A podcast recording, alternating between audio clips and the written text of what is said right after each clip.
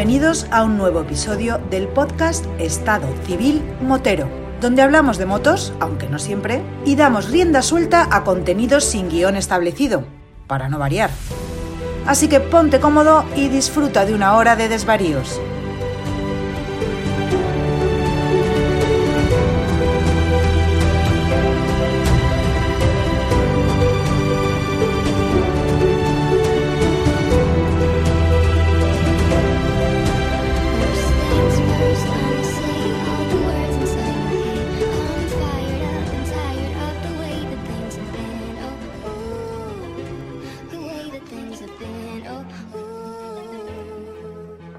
Pasa, chaval?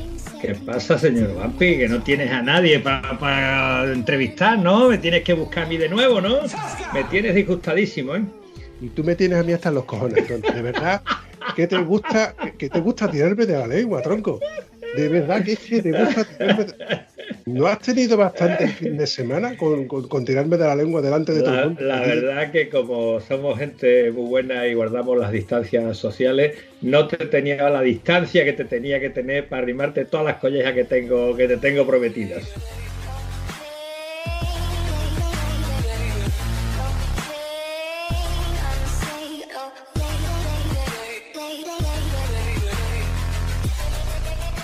Me tienes contento. Oye, hablando de todo un poco, que desde que nos vimos este fin de semana en Alaurín y os dejé para que os volvierais de ruta, no te he preguntado qué tal fue la ruta de, vuelta.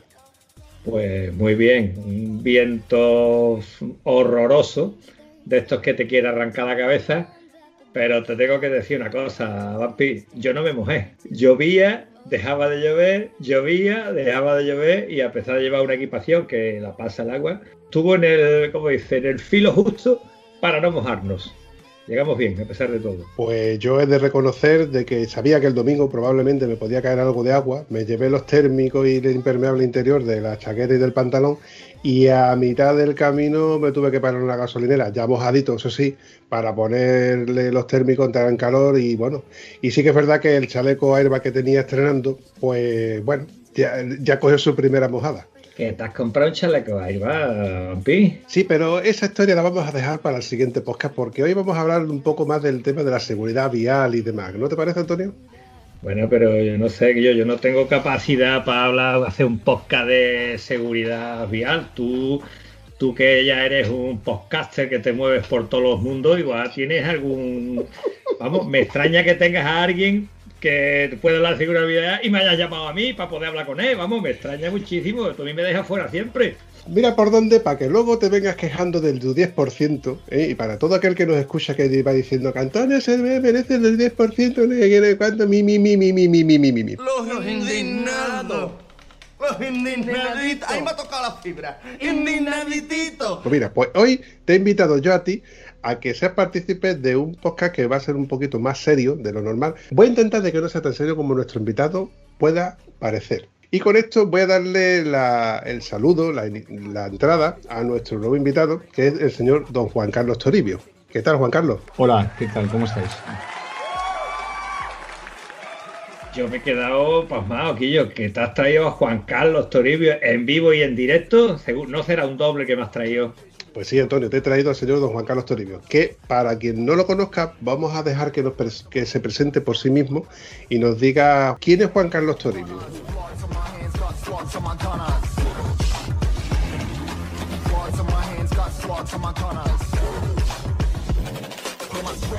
Pues es que yo tampoco lo sé.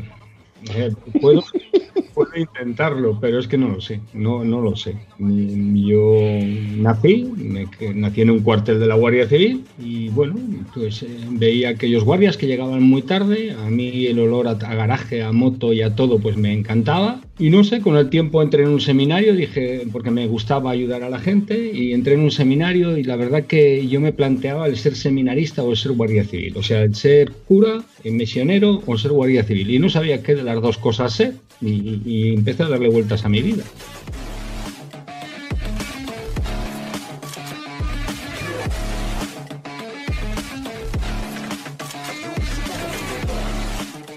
Tu vocación tenía que ver con hostias, según parece, ¿no?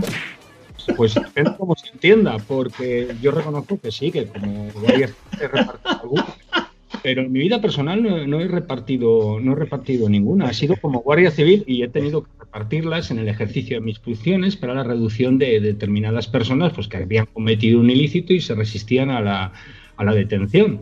Y bueno, pues, pues he tenido que hacerlo, no me ha quedado más remedio, ¿no? Pero claro, eh, al final, eh, esta secuencia del seminario no terminó muy bien, fueron dos años allí y no me terminó de convencer.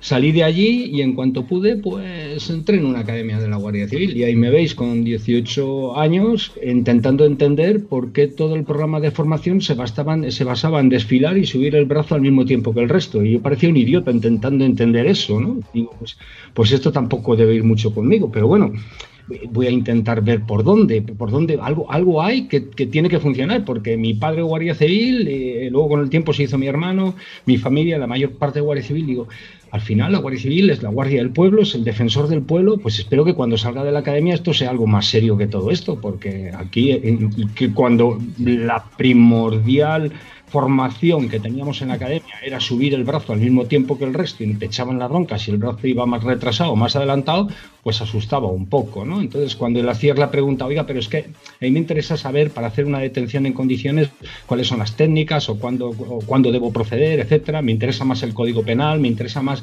pues enfadaban y me arrestaban. Y creo que de la primera academia fue de tres meses, creo que estuve arrestado dos meses y pico, la segunda academia era de seis meses, estuve arrestado cinco meses y pico, yo toda mi puñetera vida estaba arrestado en la Guardia Civil. un, desastre, de verdad. Y luego salí de, claro, salí, con el tiempo salí de Guardia Civil profesional y ejercí mis funciones y seguía sin entender cosas. Y, pues intentaba ir entendiendo sobre la marcha. La primera cosa que, a la que me enfrenté, muy difícil de entender, es por qué me, trataban de hippie sin vergüenza, porque en vez de comprarme un coche en 1985 me traje una Suzuki 1000 de información, una G de, de Francia, una GS 1000G, transmisión por cardan, 90 caballos, le preparé con kit Yoshimura al otro, y, y no entendía ¿por qué me tenía que llevar broncas de todo Cristo? Porque solo tenía una moto. Entonces llegaban los jefes, fijaros, me mandaron una expedición a, la cárcel de máxima seguridad de Daroca y desde el móvil de Barcelona. Y dijeron, bueno, tenéis que ir con vuestros vehículos particulares, excepto los que vayáis en el autobús. Bueno, yo tenía como vehículo particular una moto. Ya me veis a mí metiendo el tricornio, metiendo todo, un Zedme, un 762 enorme, metiéndolo por ahí por las esquinas, atándolo con cuerdas y con todo. Y cuando me vieron, pues me querían arrestar otra vez. Digo, pero otra vez, tío, pero si es que no salgo me meto ¿verdad? Y hubo un señor, un sargento León, me acordaré aquel hombre que dijo, yo soy el jefe de la expedición, este hombre no tiene, este agente no tiene otro, otro modo de movilidad que una motocicleta y ha decidido irse en una motocicleta y se va en una motocicleta. Y me fui en una motocicleta como si fuera el, el viejo este, con todo, con todo agarrado con cuerdas por todos los lados y tal.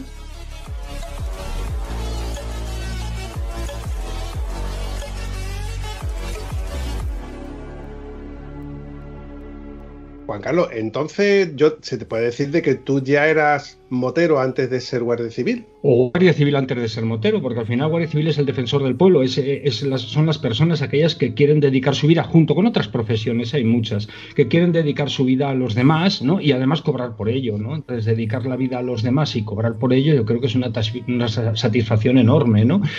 Eh, porque estás haciendo de, tu, de tus ilusiones, de tu forma de vida, estás haciendo pues, pues tu futuro y, y etcétera, etcétera, ¿no? Claro, eh, aquí realmente no sé qué era antes, no sé si el huevo o la gallina, porque las motos desde muy pequeño, bueno, pues yo veía, ¿os acordáis de la Mini Marcelino? Hombre, por favor. Sí. Bueno, pues entonces yo veía al cartero, que yo tendría unos ocho años y lo veía llegar al cuartel de la Guardia Civil con una Mini Marcelino. Entonces yo la veía tan pequeña que cuando mi padre me dijo, venga, chicos, escribir la carta a los reyes, pedí una Mini Marcelino realmente ya no sé qué es antes, el huevo o la gallina. Todo, la, la, bici mía era todo menos una bici. La bicicleta era todo, que por cierto me tocó en un fantástico concurso de dibujo, pero me tocó en un concurso de dibujo eh, donde me daban un lápiz, un papel y una goma de borrar. Y dibujar lo que queráis. Y, te daban un papelito con un número. Y yo dibujé lo que me dio la gana. Y entonces le daban el premio no al que mejor dibujaba, sino al numerito. Y me tocó a mí el numerito porque yo dibujé una mierda, pero una mierda, madre mía. dibujo aquel, dibujo aquel, me hizo desaparecer mi padre por vergüenza ajena. Y me tocó una bicicleta de esas BH plegable por el centro y a los cuatro días la bicicleta ya no parecía una BH plegable, ya se había plegado de las leches que me había dado y le había pasado de todo. Bueno, era, ya está el niño del cabo otra vez se ha metido contra el jardín, el niño del cabo otra vez se ha metido contra el jardín y todos los días el de puerta salía, pero niño, y es que la curva no era capaz de darla siempre a la misma velocidad.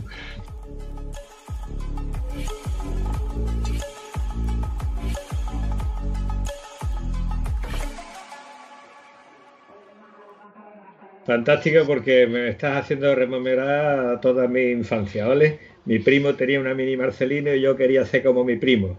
Porque tenía la mini Marcelino y mi primo era un golfo de cuidado, pero a mí eso no me importaba. Yo lo que quería era la mini Marcelino de mi primo. ¿eh? Las leches de la BH, tío.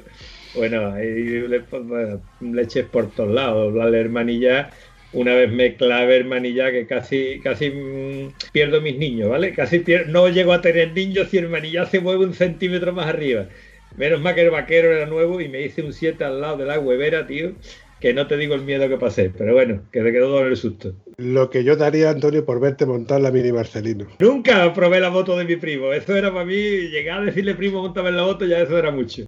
Eh, yo tenía un compañero en la agrupación de tráfico guardia civil en el destacamento de tráfico de Fraga, se llamaba Carlos, se llama Carlos, sigue allí, y eh, tenía una mini Marcelino. Y entonces en la, cuesta del Sorolla, yo subía con el coche patrulla y yo veía a un tío con una linterna follado, bajísimo, arrastra. yo, pero ¿qué leches? Yo patrullando, digo, ¿quién leches va a esa velocidad con una linterna? Y era Carlos con la mini Marcelino. y cuando lo vi pasar con el uniforme, porque además era justo la hora del cambio de relevo, con el uniforme puesto con la mini Marcelino y tal, digo, pero será posible, tío. Porque además sabéis que la mini Marcelino es muy sensible a la conducción por el diámetro de la rueda. Sabéis que es muy exacto, es muy complicada de, de manejar. Y la segunda anécdota rápida es con, la, gran leche que me llegué a dar con la, con la BH. Entonces mi primo siempre decía que, la bicicleta corría poco. Pues entonces dije, bueno, pues vamos a coger una cuesta. Y cogimos una cuesta, los dos empujando la bici para arriba, pues los dos teníamos ocho años más o menos empujamos la bici para arriba, para arriba, para arriba, en un pueblecito que se llama Fariza de Sayago, al lado de, en los arribes del Duero, parque natural actualmente, en aquel entonces zona salvaje de la España profunda. Y subimos la bicicleta arriba de una montaña con un camino, que el camino, por supuesto, terminaba en una carretera, pero en la carretera había una cuneta, ¿no? Antes de llegar a la carretera había una cuneta, ¿no? subimos para arriba. Nos tiramos la cuesta abajo y mi primo nada más empezó ya empezó a decir que frenara. Y digo, es que, que, que esto no frena. Esto. Y empecé a... lo cierto es que yo reconozco que fue una de las veces donde los ojos se me llenaron de venas y no había otra solución. Y se me empezaron a hinchar los ojos, mi primo no me veía la cara, gracias a Dios, pasaría menos miedo por eso, pero se quedó en la parte del sillín, ojo, ¿eh? porque iba detrás, y se quedó, se comió toda la parte del sillín. Bueno, la bicicleta se dobló por todos lados. Y aquí pasaba un señor con una mula cargó la bicicleta a los dos chiquillos en las alforjas, tiempos de las forjas de la España profunda, y nos llevó a casa. Los dos teníamos la cara reventada por todos los lados, la bicicleta hecha un higo, bueno, fue un desastre, un desastre, pero todavía enderezamos los hierros y todavía anduvo esa bicicleta mucho tiempo, ¿eh? más remedio. Qué, bueno era qué, qué, bueno éramos, qué bueno éramos. Qué tiempos aquellos los que no había internet, ni había YouTube, ni había WhatsApp, ni había teléfono móvil, ni nada. Era increíble porque recuerdo en el cuartel de Segorbe en Castellón que nos llevamos bien todos los de los barrios, pero nos llevamos bien, pero luego hacíamos guerras entre nosotros a pedradas, ¿eh? Sí. Pero a pedradas. Y yo, hoy en día vemos eso y decimos que niños más salvajes, ¿no? Pero, pero en aquel entonces era tremendo. Eh, una pregunta, ¿tú qué edad tienes, Juan Carlos? 55. Ah, pues ves que me está rememorando mi época, coño. Yo tengo 58 y todas estas cosas, todas estas barbaridades las, hemos hecho. Guerras a el barrio de uno, el barrio del otro. Después, eso sí, ¿eh? cuando había una rivalidad total que dice este tío hay que matarlo, entonces te tocaba jugar un partido de fútbol con él y ya era amigo para siempre de toda la vida. Así es, la lealtad luego y la amistad era totalmente diferente. yo mantengo buenas relaciones y fijaros que al ser hijo de guardia recorrí media España y yendo destinado a diferentes sitios, luego al entrar en Guardia seguí yendo por, otra, la otra media España en diferentes sitios y, guardo, pues, pues, pues eso, guardo con, con, mucho cariño a todos estos compañeros de aquella época y algunos de ellos mantengo todavía buena relación con ellos. Pero fue una época maravillosa donde, bueno, estamos hablando, pues esto, antes eh, es una época preconstitucional, estamos hablando antes del 78, ¿verdad? Y, oye, fijaros, os voy a contar otra que me está viniendo ahora a la cabeza hablando del 78. Sí, porque hablo de la muerte de Franco. Eh, cuando murió Franco, sin meterme en política, no voy a entrar en política, voy a hablar del corazón del niño. ¿eh? Cuando murió Franco en el cuartel de la Guardia Civil, pues se puso la bandera media asta, un crespón y esa serie de cosas. Y nosotros no teníamos cole y estábamos que saltábamos de alegría. Y nos tuvieron que mandar a la parte de atrás porque montamos una fiesta en el cuartel. Todos los niños que mandar a la parte de atrás, que era la parte de los gallineros, ¿no? Donde había gallinas y había tal. Y allí andábamos con un fiestón que nos montamos del carajo, claro, que éramos niños. Corazón del niño de que no teníamos cole.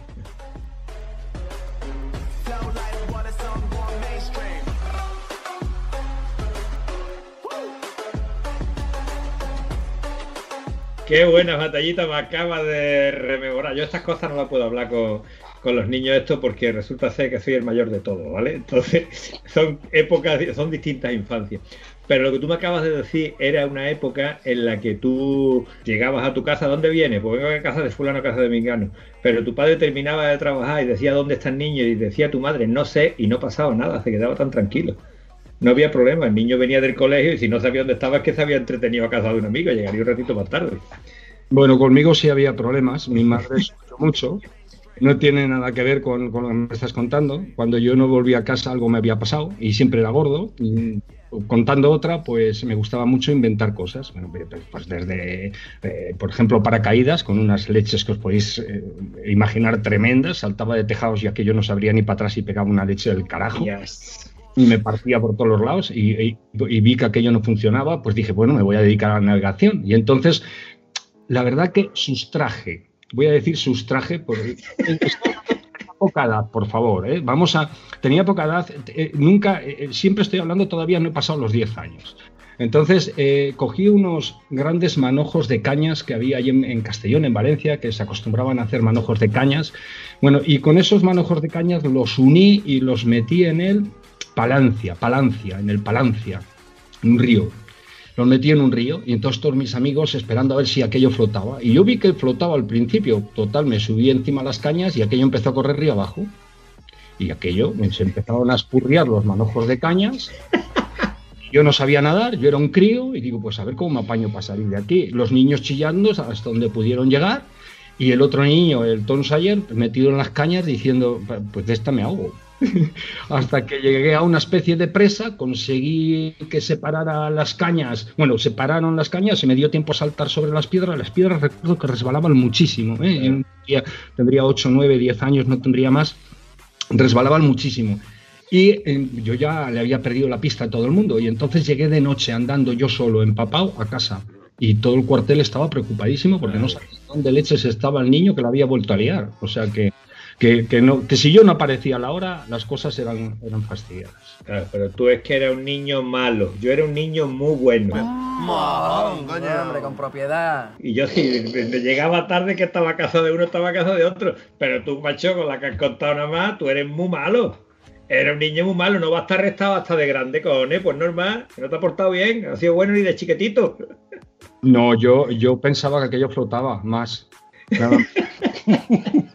si eso llega a flotar más, a mí no me pasa eso. Porque encima cogí una caña de pértiga y al primer pertigazo que le di se me partió. La cara que se me quedó fue tremenda. Cosas de niño que se aprende a hacer otro modelo de supervivencia. Hoy en día eh, hacen supervivencia mirando por móvil y nosotros lo hacíamos diferente. Mm. Muy distinto, muy distinto todo. En fin, eh, cuando has dicho lo de la caña, me viene a la mente una fábula que no sé si tú la conoces. La fábula era eh, la fábula de, la hormiga y el conejo. Esto tiene una, enseñanza y es que era, había un pueblo que se estaba inundando, un campo, y entonces eh, llegó el conejo lleno de barro por todos lados y le dijo a la hormiga, montate en mi lomo porque te va a caer lo más grande encima y esto se va a inundar. Y la hormiga dijo, yo en un conejo sucio de que estás hablando. Total, que el conejo se fue y la hormiga se quedó allí. Pero escucha, el agua siguió subiendo, siguió subiendo. Me acordaba cuando has dicho lo de las cañas que se abrieron. Y la hormiga cogió una pajita, otra pajita, otra pajita y se hizo una balsa y salió flotando, así como hizo mi amigo Juan Carlos por aquel río. Claro, igual que Juan Carlos, se le soltó una pajita, se le soltó otra, se le soltó otra, de las cuatro que tenía, se la abrieron, hormiga al agua, y murió la hormiga. ¿Qué nos enseña la fábula?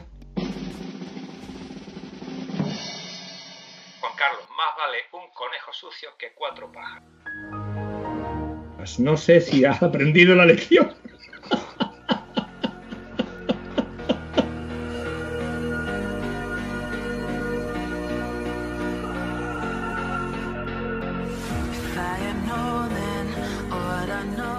Pues el recreo vamos a entrar en materia, ¿no os parece? Porque no hemos hablado de moto y, escucha, esto era un podcast de moto, o por lo menos fue un momento que era un podcast de moto. Lo que pasa es que nosotros, como nos empeñamos en llevar, eh, ¿cómo se dice la palabra, Vampi?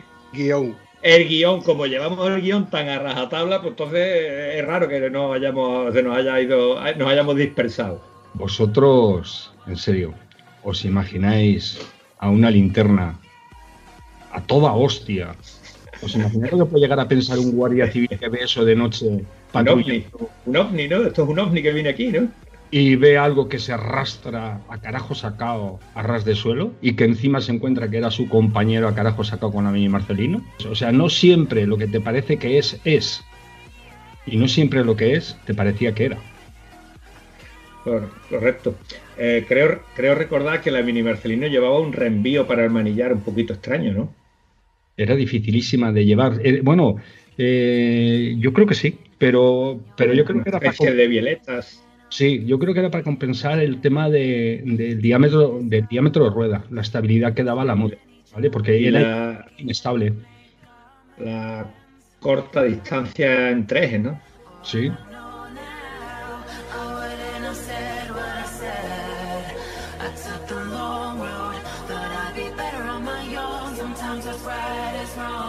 Juan Carlos Toribio, eh, después de, que ya entraste en la Guardia Civil, de que me has dicho de que las moteros, ¿y qué motos vinieron después de la Suzuki? Que, que recuerdes así con añoranza, que te hagan, que las veas a lo mejor ahora en catálogo, o que las recuerdes ahora con, nostalgia y digas tú qué buena moto fue aquella, o qué mala moto fue aquella. Tengo un problema con eso, todas.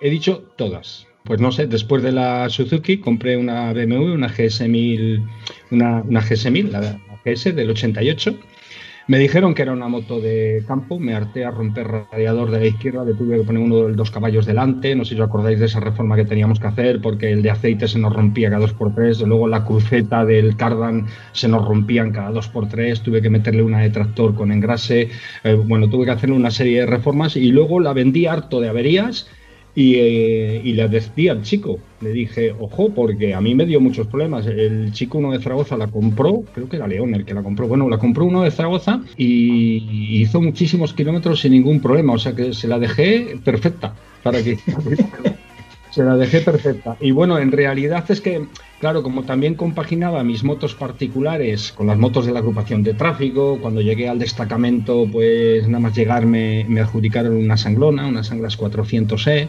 De las sanglonas pasé a las sanglas Yamaha, a la 400i, al híbrido S, que, se mezclaba con Sensa Yamaha. Sabéis todos esos acuerdos que tenía Kawasaki con Derby, eh, Suzuki con, con ¿quién? Con Puch eh, eh, Montesa con quién tenía con Honda. Montesa tenía con Honda y luego eh, Yamaha Sanglas no Yamaha con Sanglas es Yamaha el acuerdo Sensa Yamaha efectivamente. Mm. y en ese acuerdo Sensa Yamaha pues las Sanglas 400 que era un híbrido que se retorcía inestable por todos los lados era un problemón era una moto que daba 36 caballos creo recordar y hacerla andar era dificilísimo eh, bueno, lo cierto es que como te conocías el paso por curva y te conocías una serie de cosas, pues los malos no se te iban siempre, he dicho siempre, pero vamos, pero había muchas veces que no, no tenías nada que hacer.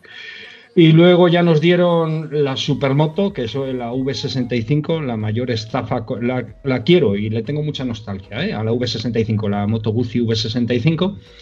Y en esta Moto Guzzi V65, eh, uno de los problemas que teníamos en los monegros era que eh, iba fatal con el calor. Entonces, eh, para la válvula de escape le dábamos un poquito más de holgura y la válvula de admisión menos pero más holgura de lo que decía manual, ¿vale?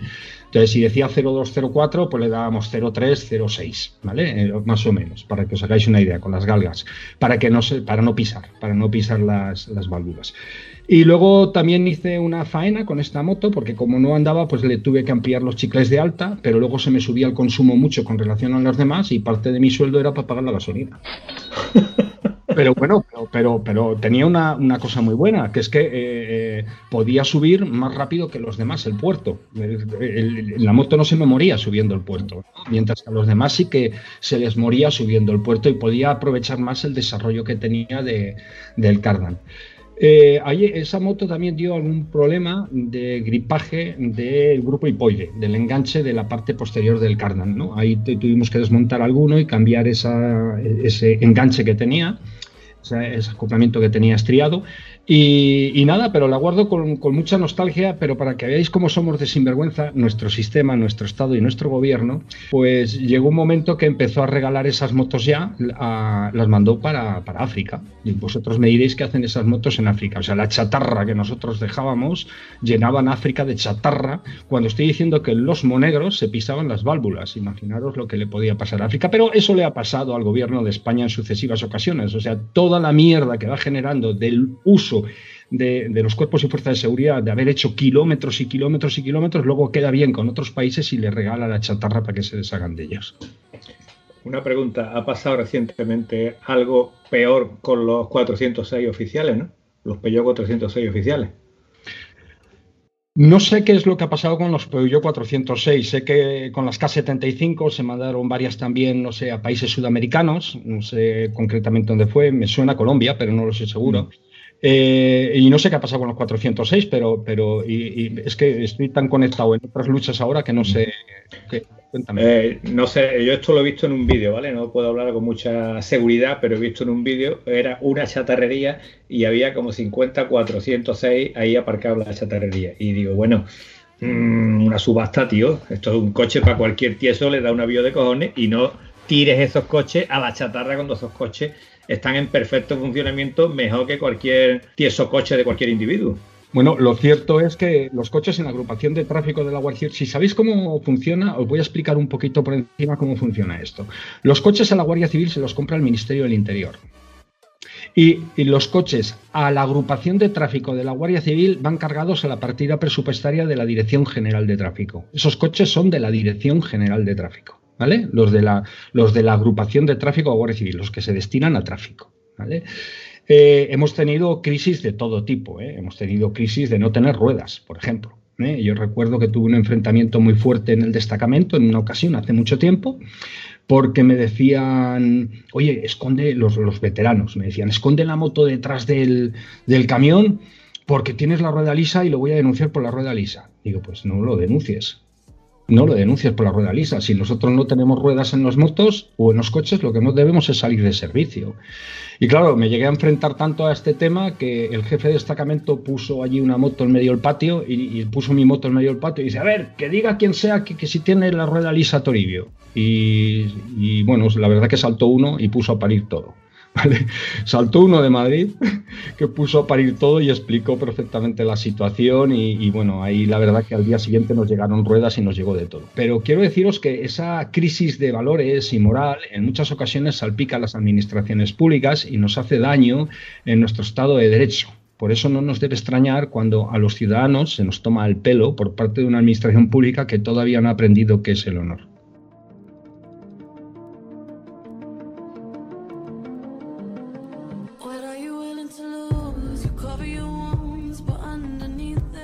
Ahora me cuadran un poco las ideas de por qué. Mm, es que te explico, Toribio.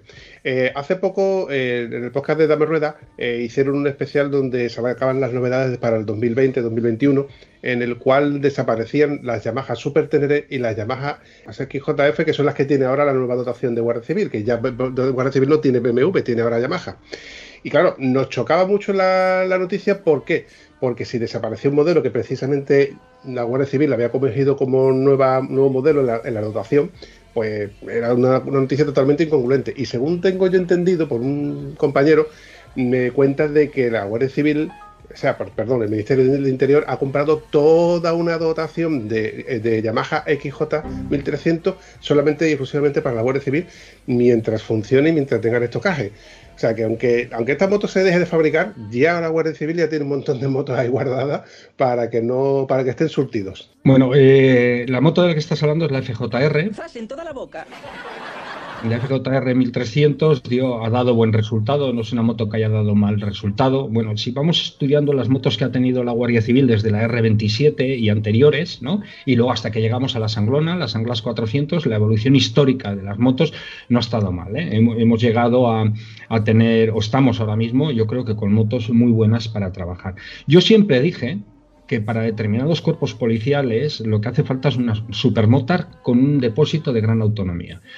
Eh, mis jefes no me entendían porque quería una supermotor con, con un depósito de gran autonomía, pero yo que era sufridor de tener que hacer determinadas actividades y meterme con una RT 1150 por un camino embarrado y, detrás de un tío y ir rápido, realmente rápido por tierra ¿eh? y el tío darse a la fuga, estoy hablando de gente muy peligrosa y etcétera, etcétera, pues, pues al final te das cuenta de que eh, esas motos no es para, para tu misión. Que sí que tienen muy buena presencia, pero son muy poco operativas por la agilidad, por la pérdida de agilidad que tienen. Que con una RT podemos ser muy ágiles, claro que sí, pero podemos ser más ágiles con otro tipo de motos. Por eso yo planteaba otra idea, pero una idea que nunca cojo, claro. Eh, con relación a la evolución de las motos, es una evolución muy positiva. ¿eh? Actualmente estamos con FJR 1300, RT 1250, bueno, pues tenemos eh, un grupo de motos ahí en lo que es eh, la agrupación de tráfico muy bueno, pero sin embargo en Seprona yo creo que no les están dando las motos adecuadas. Siguen con las VR 250 que ni chicha ni limonada ni panada, solo cuesta abajo pueden hacer algo. Siguen con verdaderos problemas, son muy ligeras, pero, pero es verdad que son muy ligeras, pero son motos que ya no funcionan. A los de Seprona hay que darle motos en condiciones. Y además, actualmente ya estamos empezando a tener, si tanto se les llena las boca, la boca en los parques naturales, de la no contaminación, de que si los endureros somos, porque os recuerdo que yo también soy endurero y me encanta el enduro, tengo mi Husqvarna, que si somos o que si dejamos de ser, pues ¿por qué no proporcionamos a los cuerpos y fuerzas de seguridad o a los de mantenimiento del medio ambiente sin que sea Seprona, en vez de dejarle el Land Rover 88 perdiendo aceite por todo el parque natural, no se lo cambiamos y metemos vehículos eléctricos? ¿Cómo pueden ser tan sinvergüenzas de vendernos eso?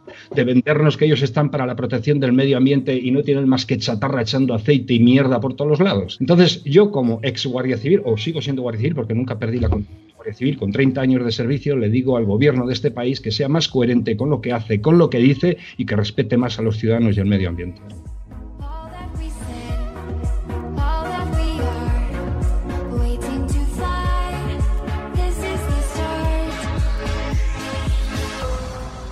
Hombre, tengo que puntualizar una cosa. Aquí en el Parque Nacional de Doñana tienen los coches del parque los tienen muy bien hay coches, por ejemplo, los Suzuki estos pequeños, que se caen a trozos con el chasis mm, podrido literalmente, que no tienen chapa ya ahí, y van deshaciéndolo y rehaciéndolo para tener un coche para tirar para adelante. ¿Esto por qué? Porque funcionan por partidas y resulta ser que no hay dinero para poner dos coches nuevos, pero este estás gastando en talleres y en esto diciéndole al taller que tiene que poner la factura de otra manera porque eh, no puedes gastarte en un coche, en una reparación, casi lo que vale un coche nuevo. Pero es que este coche lo ha reparado ya cuatro veces, cambiándole el chasis, cambiándole la barbaridad más grande que con cualquier tieso lo entrega y se saca otro. Pues no, aquí se aprovecha como quiera que sea y se hace una cosa que normalmente se suele hacer con el dinero de otro, que es buscando las pesetas, se me van los duros,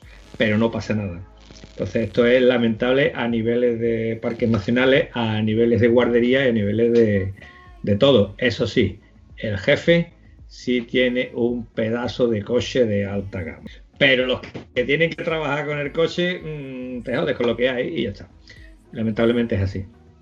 Además va muy relacionado con, eh, con, las, con las juntas, bueno, con las juntas, con las comunidades autónomas y depende de las partidas presupuestarias que cada comunidad autónoma en su gobierno dedique a medio ambiente, pues tendrá el mejor material o peor material. Hay comunidades autónomas que tienen buen material, pero hay otras comunidades autónomas, a veces yo he visto vehículos de Castilla y León que dices, por favor, si el delito ambiental lo estáis cometiendo vosotros con ese vehículo. Entonces, eh, bueno, y volviendo al mundo de la moto, que, me fui sin querer, volviendo al mundo de la moto, mm, yo pediría que para Seprona se le dieran motos en condiciones. ¿eh? Hay que darle motos de 350, 450 que tenga más autonomía, tiene que ser una moto un poco adaptada a su servicio y no una moto eh, de calle, porque es lo que tienen. Motos de calles que no están adaptadas al servicio concreto que hacen, que tienen poca autonomía o que tienen muy poca chicha, como las VRs que tienen, por ejemplo, en el Parque Natural del Delta Ebro. Tuvieras en el Delta Ebro con VRs 205. Aquí en la zona mía, en Matalascañas, también tienen las motos, las VR, y claro, una VR en un sitio donde lo que hay es arena, arena de playa y arena de desierto, ¿dónde coño vas con una dos y medio? ¿Vale? Si fuera el modelo de cross, mm, sigue siendo una dos y medio, es que no da para más sea, yo recuerdo la prueba de la VR que la cogí y yo iba con la VR más rápido que con mi 4,5. Yo tenía, perdón, la 426, la a 426. ¿Por qué iba rápido? Porque la moto es muy manejable. Pero ¿qué problema tenía? Que la moto iba a tope durante todo el recorrido del circuito. A tope, chapa con chapa, que el de la moto dijo, vale, párate, quítate, bájate de ahí y te montas en la 426 tuya y vienes capaz de llevar este ritmo. Entonces es muy difícil eh, para un sitio de tierra todavía, si el sitio es difícil de conducción, de barro, de piedra, pues mira, a lo mejor una VR puedes aprovechar todo lo que te da, pero en un sitio de tierra, si no hay motor, es imposible. Y luego tenemos el problema de las trialeras. ¿eh? En las VR, dependiendo de la trialera, si es una trialera dura, no subes no subes porque no tiene chicha y, no subes. Es verdad que es muy manejable, que te permite pequeñas trialeras, sobre todo si te usas, si usas lanzamiento, etcétera, pero hay trialeras que tú sabes que no te permite usar lanzamiento, y si no te permite usar lanzamiento, esa moto no escala por ningún lado. es que no, no, no sé, creo que es un error. La selección que se está haciendo de las motocicletas para, para Seprona es un error. Y además se deben de empezar a pensar ya en motos eléctricas con autonomía conectada al vehículo de transporte central, que es el todoterreno con el que van a acompañar. ¿Dónde no hay? No hay, Toribio. Hay un detalle que quiero decir que hace tiempo eh, un amigo mío, está en la Guardia Civil, hicieron una presentación y había un Land Rover adaptado para la Guardia Civil con un neumático específico para meterte en verdaderos vergenales, con una serie de características maravillosas y aquello era el, stand de Land Rover, era poco menos que una carpa, tú vas, pruebas el coche, te vas, te vienes para acá para allá. Y ese mismo día estaba la misma prueba de Toyota, que tenía una carpa montada con un catering que te cagas. Allí invitaban a todo el mundo a todo lo que hiciera falta y el Toyota, que era el Land Cruiser o algo por el estilo, pues tú lo pruebas, te da una vueltecita que mira el aire acondicionado que tiene y ya está. Entonces, ¿qué pasó? Pues entre eso y la fuerza de Toyota, porque se quedaban con el Toyota, que es mucho más bonito. Y si tú te vas a hacer Toyota y te dejas caer en la puerta, quedas muy guapo para una foto y el Land Rover es un vehículo mm, para currar, para trabajar. No tiene la belleza estética del otro, total. Que le dieron un boleto y se quedó el Land Cruiser famoso.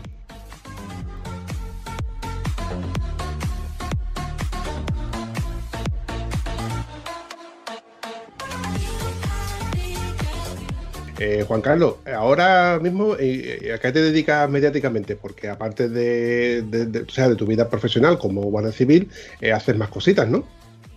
Bueno, aquí hay una parte de la historia que, se ha omitido y me estás hablando de la vida profesional como guardia civil. A ver, eh, en el año 2013 yo causé baja en la Guardia Civil por decisión de la Dirección General de la Guardia Civil. ¿Y por qué? Porque yo tengo una patología, sufro una patología que es el 10% de inadaptación a la Guardia Civil.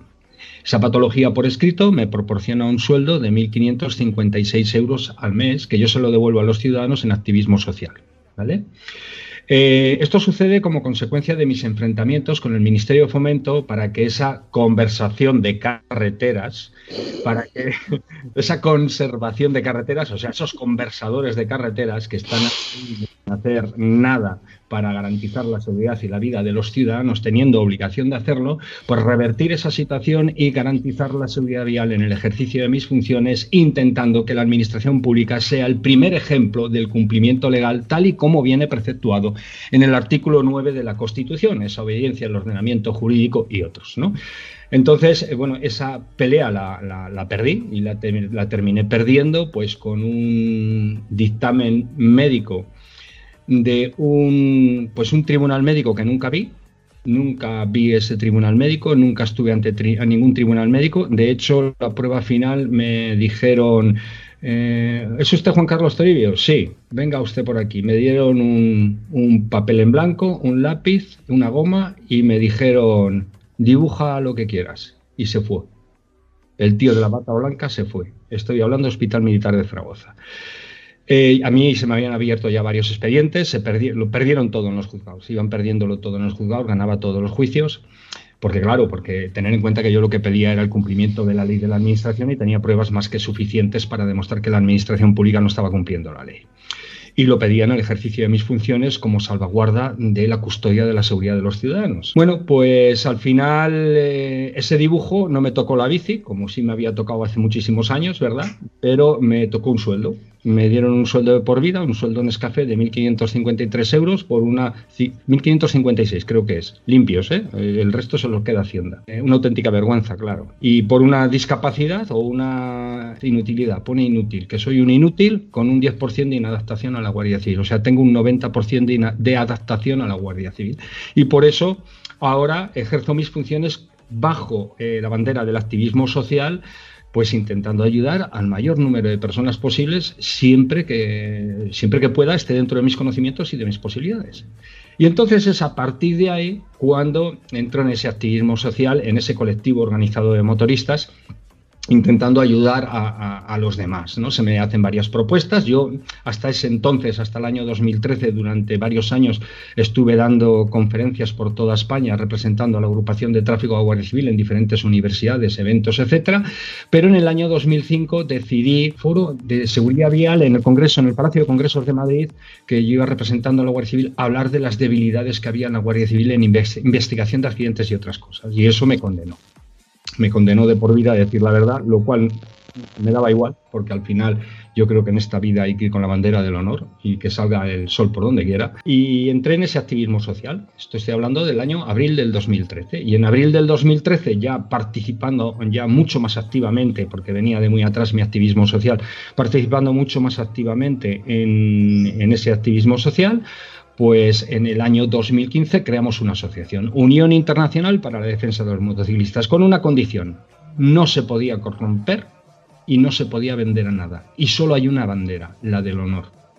Con esa podíamos llegar a donde fuera. Y es lo que hicimos. Entre unos cuantos parte componentes de los cuerpos y fuerzas de seguridad, creamos pues una asociación para intentar liderar un movimiento social a través de convencer, como decía Unamuno, ganaréis pero no convenceréis, ¿no? Pues esto es igual, ganarán pero no van a convencer, por lo menos vamos a demostrar que mienten.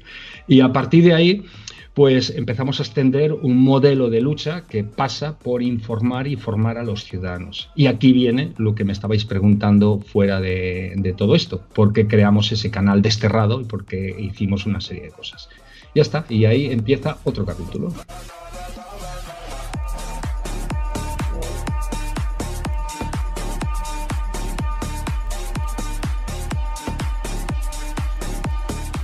Te digo una cosa, cuando uno habla con, la verdad por delante y expresándose, bueno, lo mejor posible, ¿no? Pero es que el peso de la razón ah, hace mucho, ¿vale?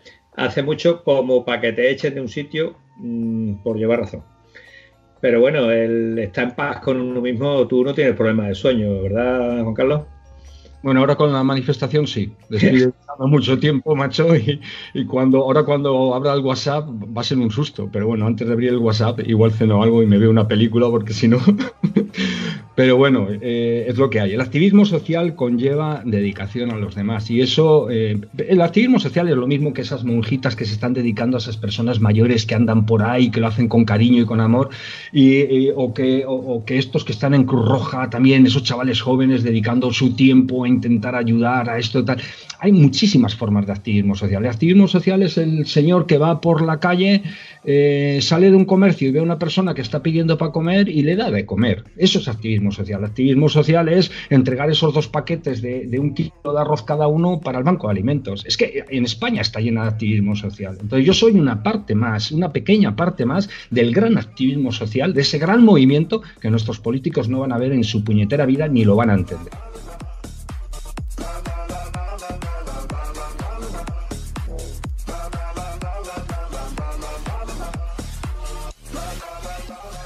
¿Por qué tengo esa cara de cabreado? Pues porque estoy cabreado de verdad. Entonces, cuando estoy delante de esa cámara, viendo la injusticia que he estado analizando en ese momento en la carretera, viendo que esos sinvergüenzas llevo pasando por allí cinco meses y eso sigue estando igual, o que se lo he notificado por escrito y les da exactamente igual, pues al final ese mensaje, ese vídeo, que yo sé que me está siguiendo la Dirección General de Tráfico, que me está siguiendo mucha gente, que le, interesa seguirme porque están intentando buscarme a ver dónde cometo el fallo, pues, eh, eh, y, lo tienen crudo, lo tienen crudo, pues eh, yo sé que tengo que dirigirme también a ellos. Y entonces al dirigirme también a ellos, intentar convencer al ciudadano de que le están tomando el, pelo, pues se me hincha la vena, nada más. Pero, pero tomando unas cervezas y por ahí o, estando de cachondeo, pues me río como el que más y me lo paso bien como el que más y además es que me encanta la aventura al moto. Eh, bueno, me encanta todo. Alicia es muy amiga mía. Alicia es muy amiga mía. De hecho, va a leer ella el, manifiesto en, Madrid. Estuvimos hablando ayer. Va va a leer ella el manifiesto en Madrid. Y llevamos muchos años, Alicia lleva muchos años participando en el activismo social, intentando cambiar cosas, pero no solo aquí, más allá de las fronteras, porque una cosa que me fastidia es que todavía no sepamos los motoristas que ondeamos la bandera de la libertad, que estamos mucho más allá de cualquier frontera. No puede ser que existan fronteras en los países.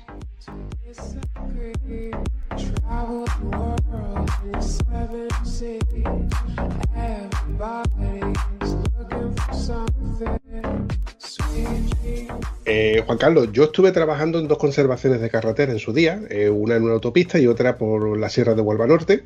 No voy a nombrar cuáles son porque, bueno, creo que es comprometer a los trabajadores que, ahora mismo están trabajando allí. ¿Por qué?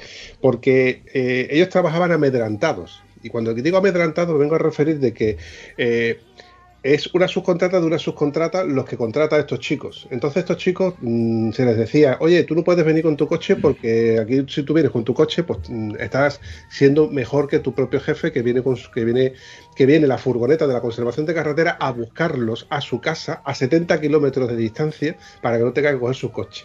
Y tú no puedes presentarte a tu trabajo con tu coche nuevo porque eso está mal visto. Y, se y yo los he visto venir con sus motos del pueblo de al lado, lloviendo, y a mí me parecía vergonzoso. Y como esto te puedo decir, te puedo contar, bueno, barbaridades de, las conservaciones de carreteras que, bueno, no son precisamente de la Junta de Andalucía, son sus contratas y aún así se podían permitir el lujo de manipular, de... Mira, te voy a poner un ejemplo muy sencillo. Yo he montado guardarraíles que eran de segunda mano y la gente me dice, ¿guardarraíles de segunda mano? Sí, guardarraíles que se han quitado de otra de construcción y se han vendido como guardarraíles nuevos. Y esos guardarraíles las facturas se ponen como que son nuevos, son guardarraíles de segunda mano. Y nosotros no montábamos realmente los guardarraíles. Para eso hay una empresa que se llama API, que es la que montaba los guardarraíles. La que monta la señalización vertical y la, señalización vial, la pintura y las señales. Y nosotros lo único que hacemos es reponer lo que se rompe cuando hay un accidente. Pero a la hora de ponerlo, ponemos guardarraíles. Y resulta que nosotros los cobramos como nuevos y son viejos.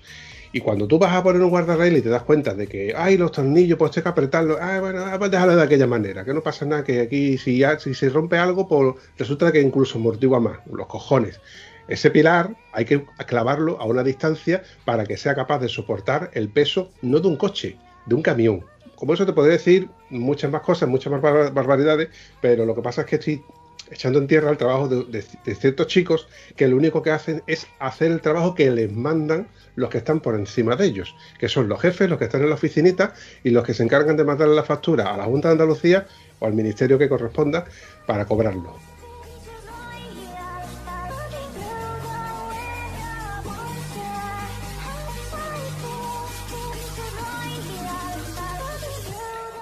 Mira, con relación a lo, que comentabas, sucede lo mismo en los cuerpos y fuerzas de seguridad, exactamente igual. ¿eh? Sucede lo mismo. Hay muchísimos compañeros de los cuerpos y fuerzas de seguridad que no quieren enfrentarse a su ayuntamiento, por ejemplo, policías locales, o que no quieren enfrentarse a y están viendo los ilícitos. Ilícitos como el que estabas apuntando, que es incluso penal. ¿Vale? El ilícito que tú estás apuntando no es infracción administrativa, es una infracción penal, es delito. Estamos ante un delito de estafa a una administración pública. Pero es más, incluso poniendo esos guardarraíles de segunda mano, es ilegal poner esos guardarraíles de segunda mano. Aunque sepas que, aunque, aunque te digan póngalos ustedes de segunda mano, no se pueden poner. Guardarraíl una vez sustituido hay que ponerlo nuevo. O sea, la barrera metálica de seguridad una vez sustituida hay que ponerla nueva. Y no se puede mantener en estocaje más de seis meses desde su fabricación. Esa es la realidad. Estas son las realidades. Pero ese mundo injusto, ese mundo incoherente, ese mundo insensato que tenemos alrededor nuestro, que crea un Estado de Derecho o un mal llamado Estado de Derecho conformista, que se conforma con una constitución transicional, permitiendo que, por ejemplo, un Senado se lleve 58 millones de euros todos los años, que es un museo de viejos políticos y, y un largo etcétera, ese mundo hay que cambiarlo poco a poco y hay que cambiarlo desde la formación y la información. Si gente como tú pretende enfrentarse a eso, o como hice yo en su momento, que, que generé un plan para enfrentarme a eso y aún con el plan salí salpicado, ¿Vale? Pues imagínate cuando ahora me llama un compañero y me dice, oye, es que quiero denunciar a la Junta de tal sitio y tal. digo, no denuncies a nadie, mándame la información que lo hago yo. Porque lo van a crucificar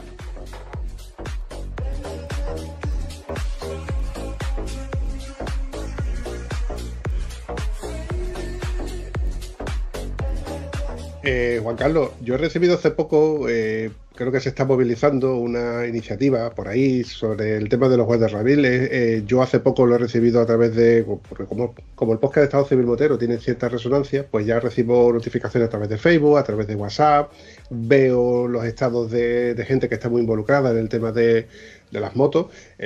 una manifestación que hay el 15 de junio, si mal no recuerdo, y quiero que me hables tú de ello porque creo que tú mm, algo tienes que ver con ello.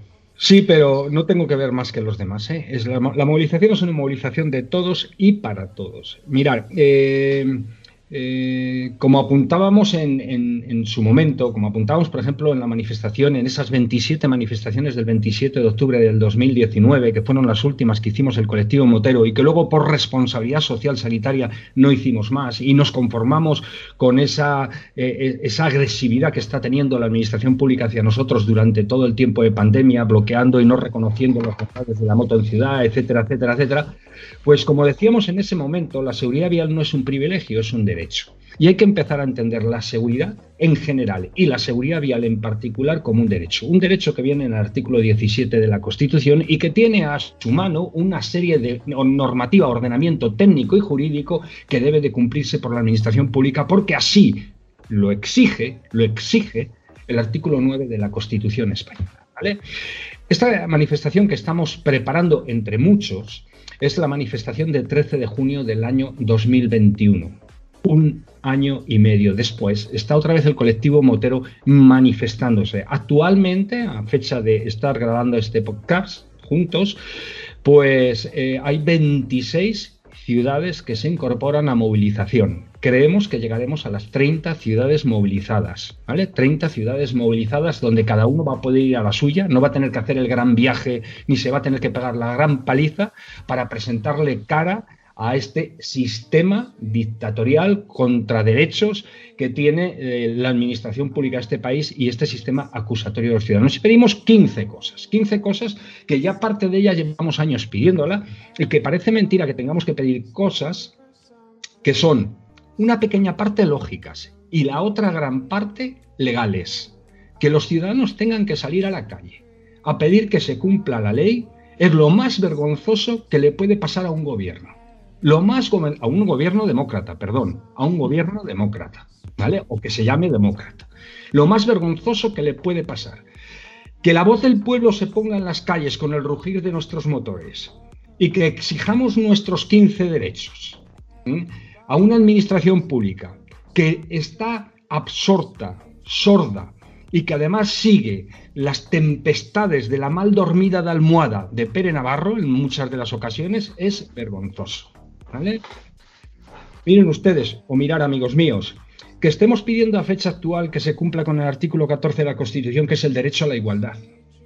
Que cuando yo le mandé un, escrito, o yo, o me da igual, la asociación a la que yo representaba en ese momento, le, mandé, le mandamos un escrito a eh, la ministra de Igualdad.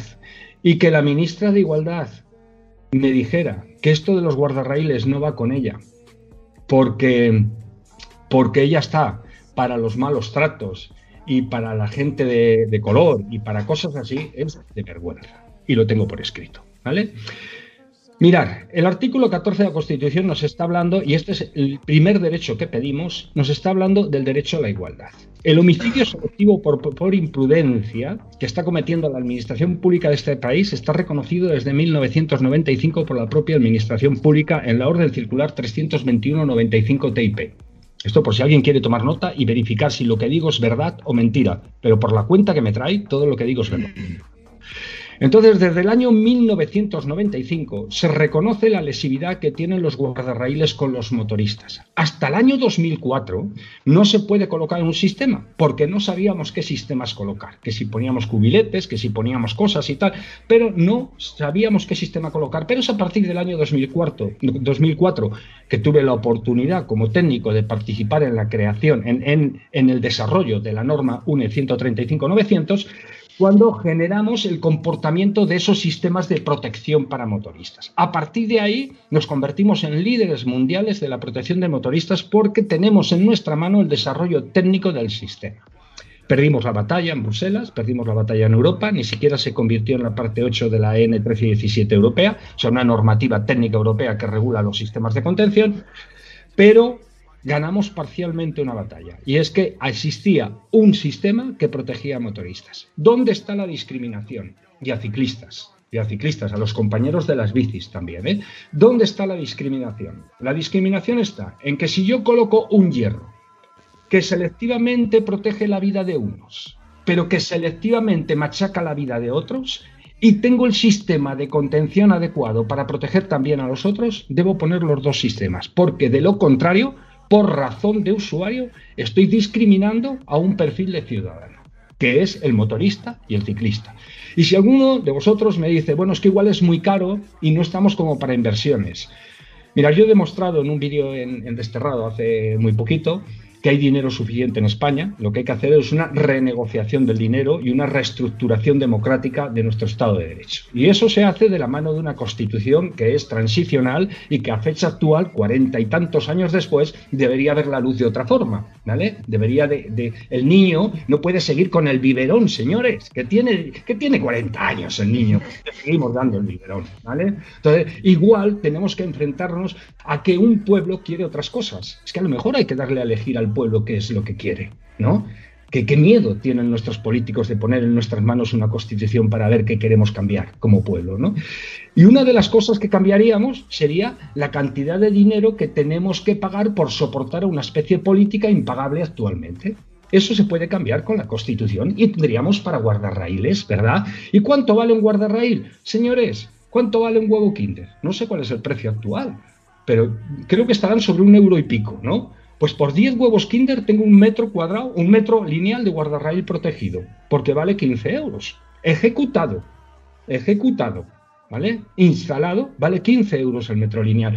¿Y me queréis decir que hay que seguir muriendo por 15 euros el metro lineal? ¿Me queréis decir que no hay dinero para, colocar en los guardarraíles? Eso es mentira. Nos están mintiendo y nos están matando. Las dos cosas. Nos están mintiendo y nos están matando. Y yo, califico los hechos de homicidio selectivo por imprudencia.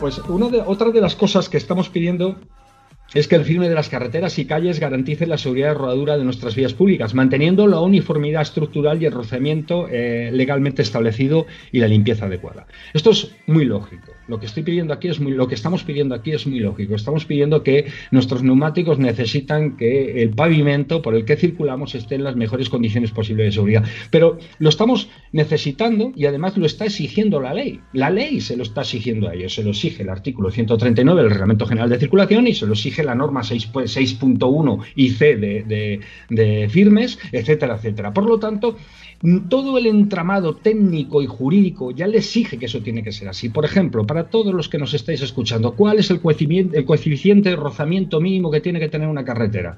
Bueno, pues una carretera, el firme de una carretera tiene que tener 0,65. ¿Qué problema hay? Pues que esos investigadores de accidentes de tráfico, esos guardias civiles, esos policías, no saben que tiene que ser 0,65 mínimo. Pero además no tienen ni el screen, ni el péndulo, ni, tienen nada de nada, ni, ni el grip tester que son los tres sistemas de medición que hay. Entonces, no tienen ninguno de los sistemas de medición de coeficiente de rozamiento. Lo miran a ojo y dicen, no, pues está bien.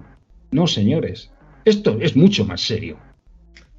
Una pregunta. Eh, las dos veces que me he al suelo con la moto, eh, la gente que estaba ayudándome se resbalaba en el asfalto. ¿Eso crees tú que tendría el índice de rozamiento ese que tú me estás indicando? No, no, para Es decir, por tu propio pie te estabas resbalando en el asfalto me caí una vez en frenada y otra vez en aceleración. En ninguno de los dos casos entendía cómo se me había ido la moto hasta que en un caso costaba trabajo en la moto porque se te estaba resbalando los pies y en otro caso uno de los compañeros pegó un patinazo y se quedó sentado de culo en el suelo. Es decir, un resbalón como en un suelo jabonoso de una casa. Y eso te está hablando de una carretera al público. No solo eso, sino que luego llegó la dotación de la Guardia Civil para tomar constancia del accidente y no llegó a ponerle no llegó a poner pie en el suelo para parar la moto. Paró la moto, puso el, caballete lateral y al apoyar la moto se resbaló directamente y cayó la moto. Se cayeron ellos dos. O sea que hablamos, hablamos de que era una carretera bastante deslizante, con, un, con ese típico brillo, donde tú dices tú, bueno, vamos, porque relativamente no íbamos ligeros, ¿no? Yo, yo es que fui testigo fui testigo del accidente de, Antonio, fue a poca velocidad, de hecho se rompió una costilla que no tenía ni por qué haberse la roto si hubiese coincidido que el cuerpo hubiese golpeado de, otra manera. En definitiva, eh, fue un accidente tonto, pero lo que sí que es cierto es que cuando fuimos a socorrerlo, uno se cayó corriendo para intentar socorrerlo y luego resulta que cuando llega a la dotación de la Guardia Civil la pareja eh, aparca la moto que estaba un poquito en cuesta y le pone primera y cuando va a poner el pie en el suelo se resbala y se cae con, la moto también. O sea que el pavimento no era un pavimento drenante, no era un pavimento que tuviese un coeficiente de, agarre lo suficiente y luego resulta de que a lo que vengo a referirme, que nosotros hay veces que decimos, no, no tengo un neumático tal, lo que le, seguimos mucho los neumáticos, pero la carretera no está acorde al neumático. Eh, bueno, uno de los problemas que tenemos nosotros es justo ese, por eso es el punto el punto 2 de, nuestro requerimiento al, sistema, al gobierno, a las diferentes titulares de las vías públicas, a la Dirección General de Tráfico, para que audite esas situaciones, al Servicio Catalán de Tránsito, al gobierno vasco, etcétera, etcétera. ¿no? Esto es muy importante actuar en ese, en ese punto. Eh, podemos tener dos razones por las que pase eso. Uno de ellas es el pulimento ¿Dónde podemos encontrar estos pulimentos tan agresivos como estáis diciendo? Por ejemplo, en la zona de Alicante. En la zona de Alicante, en toda la zona de costa, podemos encontrar zonas muy, muy, muy, muy, con un índice de adherencia muy bajo. Luego, a nivel general, en toda España, ¿dónde podemos encontrar por la configuración de vías este tipo de secuencias, de escenarios? En las rotondas, en las glorietas, ¿eh? en las mal llamadas rotondas. Ahí lo podemos encontrar. Tenemos un peralte negativo de más menos un 4%, más eh, eh, una fricción suficiente para haber pulido el árido. ¿no? Y al haber pulido el árido nos queda un firme muy, muy deslizante. Los firmes, aparte, puede haber caída de fluidos, como puede pasar en glorietas, en determinados giros o en las proximidades de gasolineras, etcétera, etcétera. Puede haber tierra, por las proximidades de canteras, etcétera. Pero lo que, lo que nos estás contando tiene, yo creo que tiene más que ver, si se cae uno a pie, tiene más que ver, o tiene más relación directa con algún fluido que se hubiera caído y que eh, estuviera estuviera colándose. Puede pasar, puede pasar que esté muy pulido el pavimento, que sea altamente deslizante. En ese caso es muy sencillo, porque la Guardia Civil cuando ve esa situación lo primero que tiene que hacer es ordenar, y digo ordenar, dar las órdenes. Ordenar es dar las órdenes. Y cuando yo ejercía mis funciones, a veces me decía alguien de la administración pública, oiga, es que parece que me está ordenando. Digo, es que no se esté equivocando, es que le estoy ordenando que ponga las señales, que yo le estoy diciendo, que se lo estoy ordenando. Y si no me obedece, es un 634 al Código Penal, que es una falta eh, contra el orden público. Y si me sigue sin obedecer y pone en peligro la seguridad del tráfico, es un 556 del Código Penal y le, y le detengo. ¿Vale? Y se lo explicaba clarísimo. Oiga, que esto no es un cachondeo, la vida de la gente no es un cachondeo. Por lo tanto, ahí lo que hay que hacer es inmediatamente mandar una máquina de medición de coeficiente de rozamiento, la más barata es el péndulo, y con el péndulo podemos hacer una media de verificación y la responsabilidad tiene que caer de forma absoluta, salvo que exista señalización de peligro previa, pero sea viable la circulación, de forma absoluta sobre el titular de la vía. Eh, eso por un lado. Por otro lado, si el titular de la vía no restituye la seguridad del tráfico cuando tiene la obligación de hacerlo, estaríamos ante el tipo penal 2 del artículo 385, lo que nos está diciendo que tenemos a un delincuente en el escenario de la administración pública, ¿vale? Porque tiene la obligación de restituir esa seguridad vial. Y por otro lado, esa señalización que estoy diciendo de peligro no se puede poner justo encima del mismo peligro. Tenéis un vídeo desterrado en el canal de YouTube que lo explica perfectamente, subido hace muy poquito. ¿no? Ese, ese vídeo estoy hablando de que se coloca la señalización entre 150 y 250 metros antes y de forma que se pueda ver perfectamente que esa situación de peligro está ahí para que el compañero se pueda adaptar a ese peligro. Pero tal y como me estáis diciendo es que no hay adaptación posible, es que te puedes caer de cualquier forma. Entonces estamos ante una situación donde hay que cerrar la carretera. Y no hay que tener miedo a cerrar una carretera, a los cuerpos y fuerzas de seguridad. Se cierra una carretera, aunque se genere el escándalo público más bestia que os podáis imaginar. Yo he cerrado una carretera, se generó un escándalo y a los cuatro días estaban arreglándola. No pasa nada. Tienes que utilizar tus atribuciones. Eh, eh, en los cuerpos y fuerzas de seguridad delegan los ciudadanos para garantizar su seguridad. Nosotros no estamos para prestar la seguridad a los políticos, que también, pero nuestra misión fundamental es la protección de los ciudadanos que están bajo nuestro marco territorial, bajo esa bandera. Eso es así. Y los pimientos son asados. Y las papas fritas. Y eso es lo que hay que hacer, defender a los ciudadanos, aunque te cueste el puesto de trabajo.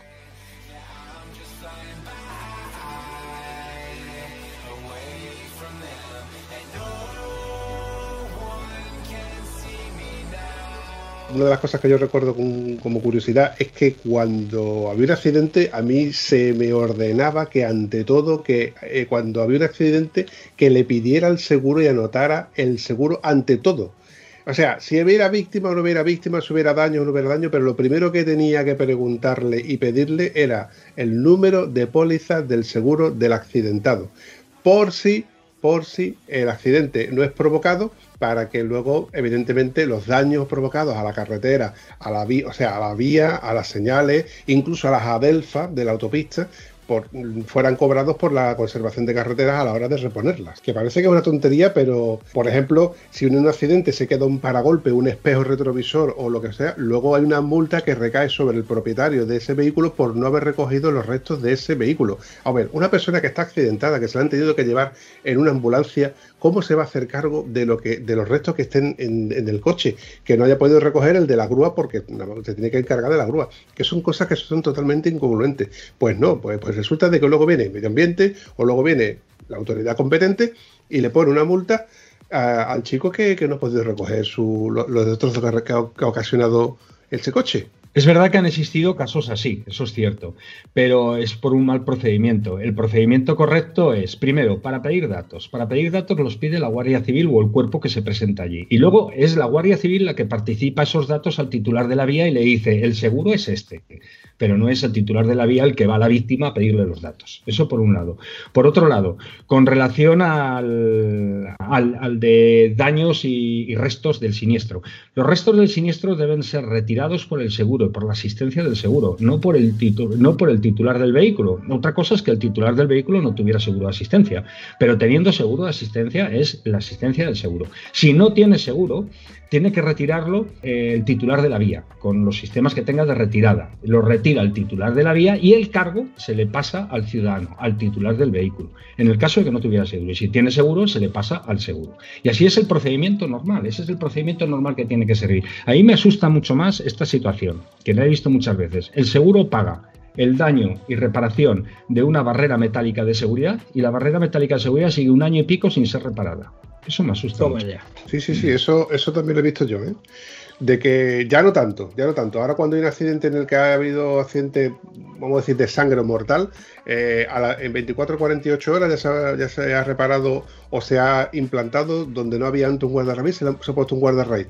Y es lo que, bueno, que siempre hemos visto y hemos conocido. Coño, ha tenido que esperar a que muera alguien, a que muera un ciclista, por ejemplo, en esta curva, para tener, que tengan que poner un guardarraíz.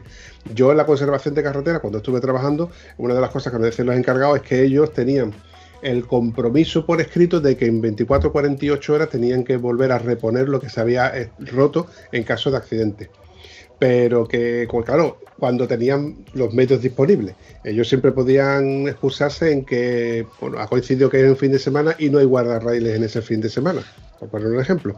Pero que la conservación de carretera estaba obligada en, 24 o 48 horas a reponer todo lo que se había roto. Señales, biondas, señales, los monolitos, los, hitos kilométricos, eh, todo lo referente, a excepción de las marcas viales.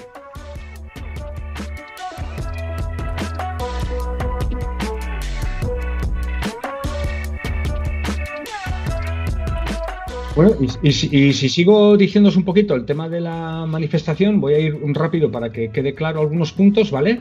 Eh, uno de los puntos, el 3, es que las marcas viales garanticen la seguridad rodadura de nuestras vías públicas. Aquí estamos hablando de coeficientes de rozamiento del 0,45 que también por ley tienen que cumplir y que no lo está cumpliendo muchos, muchos, especialmente ayuntamientos, ¿eh? especialmente ayuntamientos.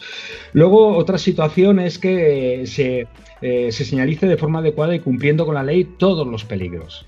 Todos los peligros. Fijaros, estamos ya en el punto 4 y estamos aclarando que se señalicen todos los peligros y que se haga de forma adecuada, 150 o 250 metros antes. Estamos llegando a obras donde la señalización de obras está en la, en la misma obra.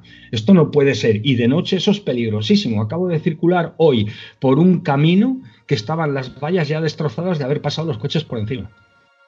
¿Por qué? Porque de noche eso ni se ve. Los caminos también son vías públicas y hay que tener mucho cuidado qué se hacen ellos. Que la DGT deje de acosar a los ciudadanos motociclistas tratando de imponer medidas de lastre al uso de motocicletas dificultando el acceso a nuestro medio de movilidad personal. Estamos hartos de ser el objetivo de la Dirección General de Tráfico como motoristas. Me está pasando lo mismo a nivel de ciudadano, como me pasaba en la Guardia Civil en 1985 cuando compré esa Suzuki 1000, que solo por tener una moto y no tener coche era tratado como un delincuente. Estoy viviendo la misma situación, pero por parte de la DGT. Acoso y presión constante y además mintiendo, porque los motoristas no son unos grandes infractores. Eso es mentira. Y los motoristas no nos matamos porque queremos, o sea, no salimos a la carretera a matarnos. Muchas ocasiones nos matamos porque la administración pública no hace su trabajo, pero como hemos aprendido del sistema que guarda la mierda debajo de la alfombra, nos sale a la luz las razones reales por las que nos matamos. Otro punto importante es que la DGT y el resto de las administraciones públicas competentes en materia de vigilancia de la seguridad vial vigilen también el, incumplimiento legales de los titulares de las vías públicas. Ya vale de echar balones fuera por obligación, y aquí digo las leyes, Real Decreto 320-94 y Real Decreto Legislativo 6-2015, obligan a la Administración Pública, a la Dirección General de Tráfico, en este caso, al Servei Catalán de Tránsito y al Gobierno Vasco, en el, en el marco de sus competencias, a las policías locales, etcétera, etcétera, apoyados la Ley Orgánica 286 de Cuerpos y Fuerzas de Seguridad, a extender los boletines de denuncia por infracciones a la ley y además a abrir el expediente sancionador correspondiente. Y mientras esto, la DGT solo mide para los ciudadanos y solo acribilla a los ciudadanos tendremos un sistema recaudador. Un sistema recaudador que además quiero demostrar diciendo que la DGT un año antes sabe con cuántas denuncias nos va a denunciar. O sea, por ejemplo, en el ejercicio 2018 sabía que para el ejercicio 2019 nos iba a poner 4.200.000 denuncias. ¿Cómo es posible que una administración pública sepa la cantidad de veces que nos va a denunciar? Una pregunta. Esto es como cuando yo digo, ¿cómo es posible que haya visto el guardia que llevo un intercomunicador y me multe por el intercomunicador y no se ha dado cuenta que el arcén tiene cuatro dedos de chino. Eso no se ha barrido desde que se hizo la carretera y tampoco se volvió a pintar. Entonces, mm, la pregunta mía a ti, que eres profesional de esto, yo le puedo pedir al guardia, por favor, señor guardia, ¿puede usted denunciar la carretera a ver si esto se arregla en algún momento? ¿O me va a mandar guardia a hacer puñetas? Es una pregunta. No sé cuál sería la reacción del guardia, pero sí sé que está haciendo el guardia. El guardia está cometiendo un ilícito, no denunciando la carretera. Tiene la obligación de denunciar la carretera. Está incumpliendo tres leyes.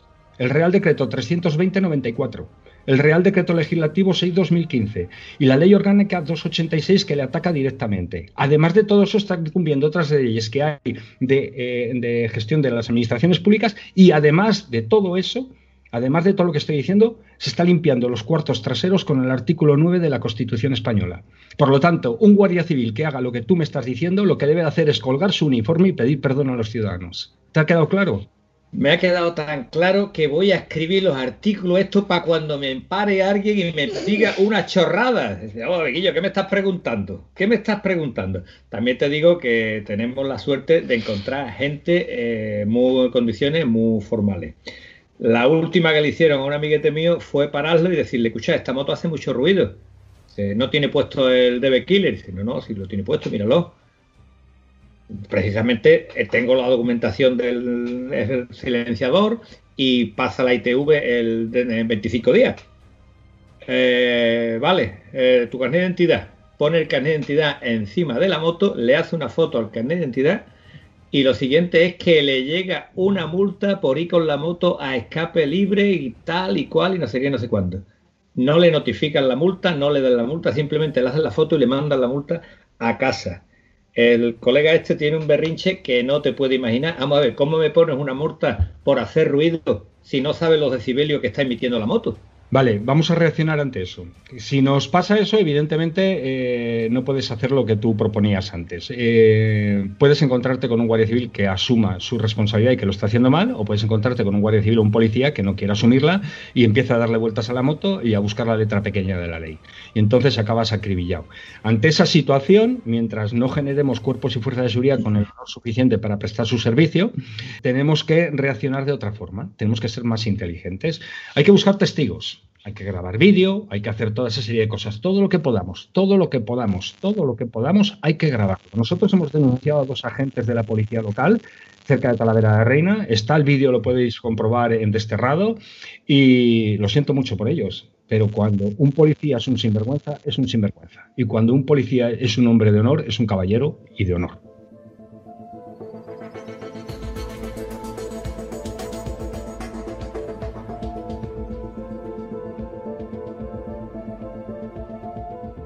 Juan Carlos, ahora que has comentado esto de que tienes un canal de YouTube, ah, vamos a aprovechar para decirnos dónde podemos encontrar los vídeos en este, por, ejemplo, este último que acabas de comentar, donde pues, se ve esta denuncia a estos dos agentes de la autoridad en, Desterrado. Desterrado YouTube. Yo es que pongo Desterrado YouTube y me sale, pero vamos, no, sé muy bien cómo hacerlo. Yo creo que entras en YouTube, pones Desterrado, pones Toribio, pones Juan Carlos Toribio Desterrado y te sale. Bueno, de Desterrado lo hemos entendido, ¿no? Es en el 2013 se produce mi destierro de la Guardia Civil y es por eso, no es por otra cosa. ¿eh? No, no, no busquemos nada más complicado porque no es. Simplemente es que como no puedo ejercer y me da mucha pena de uniforme y prestar servicio a los ciudadanos de uniforme, lo presto de paisano y me considero desterrado. Y creo que también podemos encontrarte a través de Facebook. Sí, en Facebook eh, hay una página de personaje público que me hicieron hace mucho tiempo, porque hace mucho tiempo cuando estaba en la Guardia Civil trabajaba con un pseudo que era Dama Negra, para que no me trincaran diciendo verdades, así tan fácil. Y, al final lo reconvertí y le puse y lo pusimos en página pública. Lo llevaba un chico porque, bueno, sabéis que las tecnologías yo soy muy malo, sigo siendo de Vic, gasto muchos Vic, pero es que es verdad que gasto muchos Vic. Eh, y, soy de papel, ¿vale? Y sigo siendo mucho de papel. bueno, pues, pues sí, es verdad que a lo mejor tendría que repensarme lo de los bosques del Amazonas, pero, pero sigo con el papel y el boli y, y los libros, soy todavía de los que lo abre y los huele antes de empezar a leerlos. Hasta ahí llega mi, patología. Y ahí podéis encontrar en ese canal muchos vídeos que intentan descubrir, es un sistema de lucha. Desterrado no es nada más que un sistema de lucha, una estrategia de lucha que pretende enseñarle a los ciudadanos lo poco que yo sé para que puedan ayudarse con esas cosas unos a otros. Bueno, a lo mejor uno ha visto el vídeo y, en, el grupo van cinco más que no lo han visto y con el vídeo les puede ayudar, pero también para ayudar a los jueces, también para ayudar a cuerpos y fuerzas de seguridad. Hay muchos compañeros de la Guardia Civil que me llaman y me piden consulta, policías locales de diferentes sitios.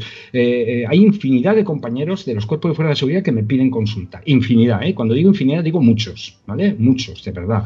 Eh, o sea, que no penséis que en la, función pública hay mucha gente con muchas ganas de hacer las cosas bien y de ver cómo lo pueden hacer mejor. Y luego también es un modelo de asesoramiento a jueces, a fiscales, abogados. Intento con este modelo sencillito de ver si consigo cambiar las cosas. Es verdad que estoy escribiendo un libro muy polémico, una especie de, de bueno, estoy escribiendo varios libros. Estoy escribiendo un libro de poesía, una novela, la novela es de un caballero templario que después de la batalla de Acres entra por Tarragona en un puerto y empiezan a pasar una serie de cosas en España. Pero reproduce un poco las situaciones reales, actuales. Intento motivar a los chavales para que eh, investiguen sobre la España histórica y, descubran detrás de esas piedras otras muchas cosas que hay. ¿no?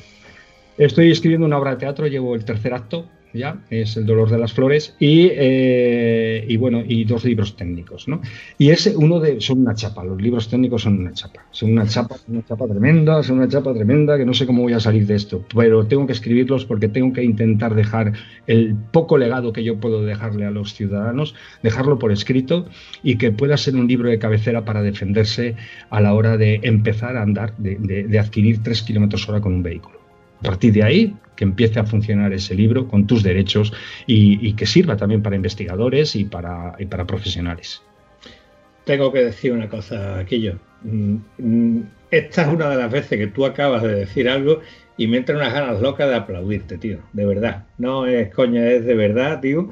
Te admiro, te admiro cuando te veo en los vídeos y te estoy viendo en directo y se me cae la baba contigo, tío. Eres un profesional como la copa de un pino y tú te has descrito al principio, eres un hombre de honor y eso lamentablemente es algo que escasea casi en todas las profesiones. Ole tus huevos, Juan Carlos.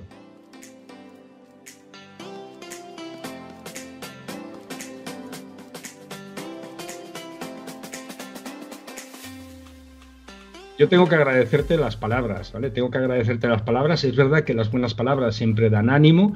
Yo creo más en, los hechos que en las palabras, no en el caso de que te aplaudan tus pasos, pero sí en el caso de demostrar lo que pensamos, ¿no? Y entonces a mí me gustaría que la gente trabajara con hechos. Quiere decir, el 13 de junio del 2021 tenemos que salir a la calle todos, tenemos que llenar las calles, y enfrentarnos a un sistema que nos está destrozando poco a poco y decirles basta ya, decírselo de verdad, decirles, somos ciudadanos, tenemos derechos, no somos unos sinvergüenzas y nos tratáis como ciudadanos porque es nuestro derecho.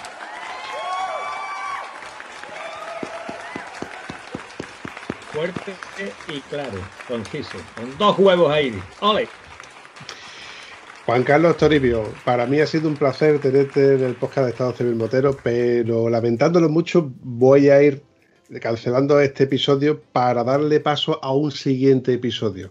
yo suelo hacer episodios de una hora, una hora y poco, donde al, que nos escuche pues le dé tiempo a pasar el perro, a lavar la moto, a lavar el coche, a ir en el autobús, para que para entretenerlo más bien. Pero este episodio eh, a mí me ha sonado diferente. Mira, yo hay una norma no escrita que tengo en el podcast y es en el podcast no se, no se habla de dos cosas, ¿verdad, Antonio? Que son es cierto y verdad. No se habla de fútbol y no se habla de otra cosa que no sé lo que me acuerdo. No me acuerdo lo que era. Ah, de política. No se habla de fútbol ni se habla de política. ¿Vale? Es que no me acuerdo. Es que yo cuando hablo hablo de moto y el fútbol y la política me la refanfinfla, ¿vale? Pero aquí en este caso eh, se ha hablado de política, pero daba igual que estuviera en la política. Porque es como decía el, el juez Calatayud. Es que, claro, el zapatero hizo tal, pero después el otro no lo quitó y se quedó puesto. Y con esta gente pasa exactamente lo mismo.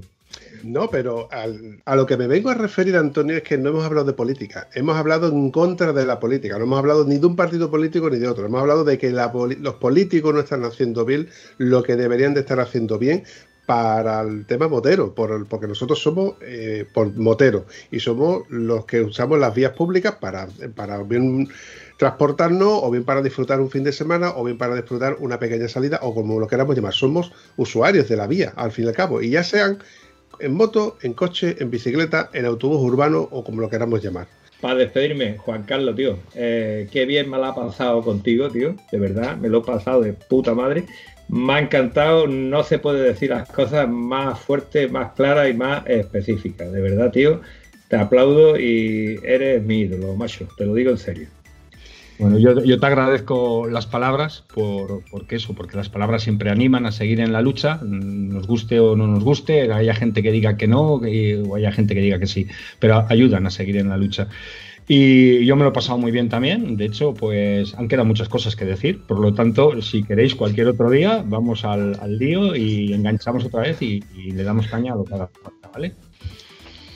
Yo desde ya te digo que en el podcast de Estado Civil Motero tienes aquí un sitio que nada más que tienes que pegarme un toque. Si no te lo pego yo a ti antes, eso sí. Y te invito a que eches otro ratito aquí con nosotros, porque yo sé que tú te lo has pasado bien, que te hemos sacado más de una sonrisa, que normalmente en YouTube te vemos así muy serio, muy, muy como decimos aquí abajo, pero sé que tienes otra, otra, otra cara que no es la del guardia civil sieso con el tricornio, coño. Bueno, yo eh, nada, te agradezco también que quieras contar conmigo para, para, si- para algún podcast más, podcast más, ¿no? De estos. Y bueno, y defenderme. Pues yo estoy cabreado porque lo que veo es para cabrearse. Entonces, cuando estoy explicando lo que veo, me cabreo. Pero si de ahí mm, veo una encina con un tronco fantástico, pues, pues alucino solo y me quedo mirando el tronco. E incluso intento abrazarlo. Y así es mi vida. Va llena de emociones cada vez que voy. La moto, al final, mirar es emocional. Hay tres formas de entender una moto: como un deporte, como una filosofía, como una fantasmada. Los fantasmas ya sabemos dónde están y quiénes son. Y a los cuatro días dejan de tener moto, ¿vale? Y luego están los de la filosofía y los del deporte, ¿no? Y, y yo pertenezco a los dos, los de la filosofía y los del deporte, como piloto que he sido en, en algunas ocasiones, pues, pues disfrutando de esos límites en espacios seguros, por favor, y, eh, y luego, pues más allá, en, como una filosofía, pues sentado en una piedra, mirando para mi moto y diciendo menuda puesta de sol y menuda moto tengo. Qué bonitas palabras. En fin, chavales. Un abrazo, chavales. Me ha encantado, Juan Carlos. Un placer, tío, de verdad. El placer es mío. Vs y hasta la próxima.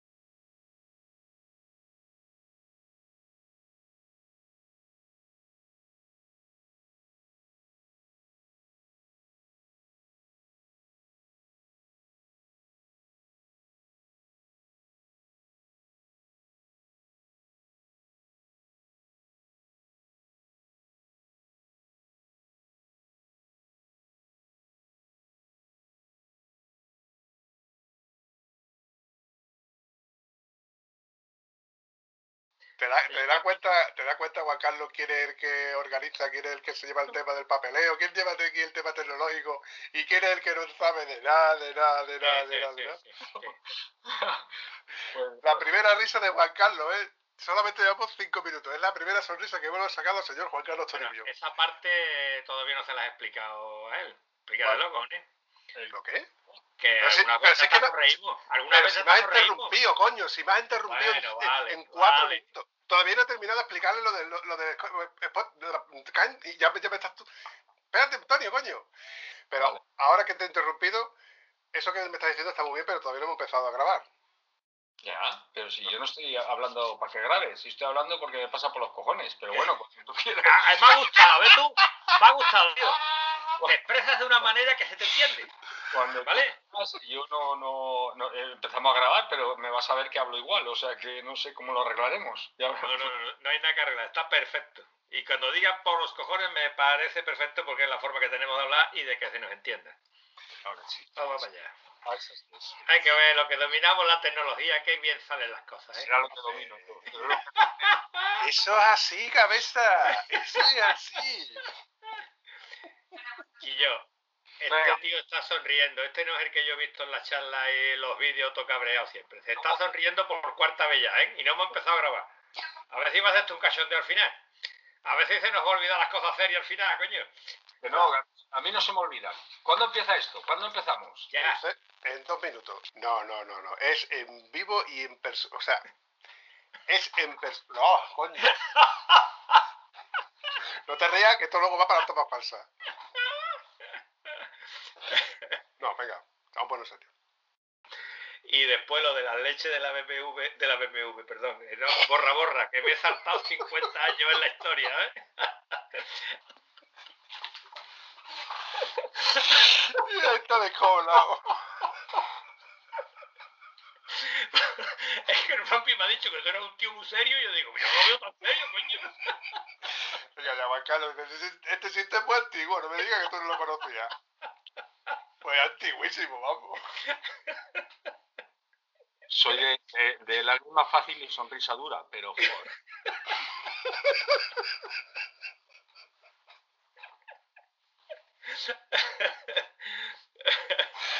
Bueno, de- ¿Se me ha ido otra vez, Antonio? es lo normal, es lo normal. Otras veces me riñe porque yo lo interrumpo y cuando ha terminado de echarme la bronca por la interrupción, se queda en blanco. Digo, te hubiera callado, hubiera dejado la, la traca. Dime, Juan Carlos. No. Sin palabras. como la... Perdona que te interrumpa, Antonio. Sin palabras. Me quedo sin palabras. ¿Puedo, puedo interrumpir y para.? es que si no, se me va el hilo de la cosa. ahora entiendo, o por lo menos ahora se me viene a. li- Eh, Yo atacaría primero al tema de la manifestación de guardarraíles y aquí explayarte un poquito en esto. ¿Qué has dicho? ¿Guarraíles? Guarraíles, guarraíles. Eh, al tema de los guarraíles y al tema de la conversación de carreteras, ¿vale? Eh, en el podcast nuestro yo hablo siempre de conversación de carreteras porque yo creo que la gente que están trabajando allí van a conversar, porque la carretera está igual que estaba. Allí nadie ha arreglado nada, ¿vale? Ni se pinta ni se barre.